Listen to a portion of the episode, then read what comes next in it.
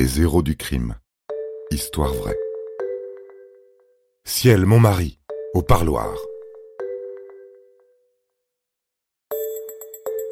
Vous êtes fasciné par les films de gangsters.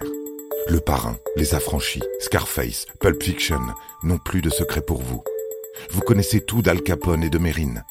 Bon, eh bien, préparez-vous à entendre les histoires criminelles les plus, comment dire, les plus embarrassantes, les plus consternantes et les plus pathétiques.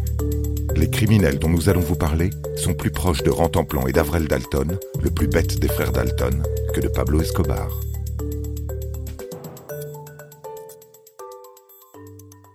On peut dire aujourd'hui sans frémir que le vaudeville, merci mais non merci.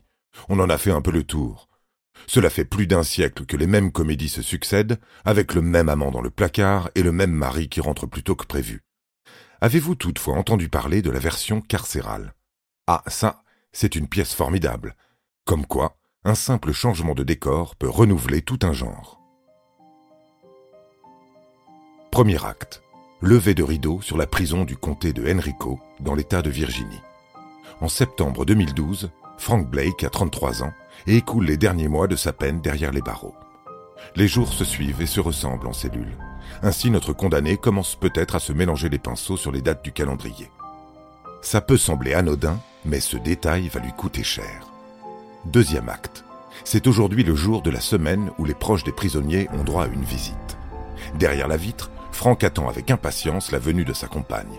Mais coup de théâtre, ce ne sont pas une, mais deux femmes qui se présentent au parloir pour demander à le voir. Petit moment de flottement, d'incompréhension. Les deux affirment être mariés à Monsieur Blake, qui est en train de se liquéfier derrière sa vitre, conscient qu'il vient de commettre la pire boulette de sa vie. Troisième et dernier acte, Franck repasse en jugement devant le tribunal du comté de Henrico. Il avoue avoir épousé une seconde femme alors qu'il était encore engagé à la première, mais il affirme ne pas savoir qu'il s'agit là d'un crime. Pas de chance pour lui. La bigamie est effectivement condamnable en Virginie. Surtout quand les enquêteurs découvrent tels des poupées russes que l'accusé est marié à une troisième personne, qui, heureusement, n'est pas venue au parloir ce jour-là. Coup de marteau du juge, peine rallongée de 18 mois pour M. Blake, rideau et standing ovation du public. On suggère à Frank de s'offrir un agenda pour les fêtes, et pour le temps qui lui reste en prison, au cas où il aurait encore deux trois mariages sous le coude.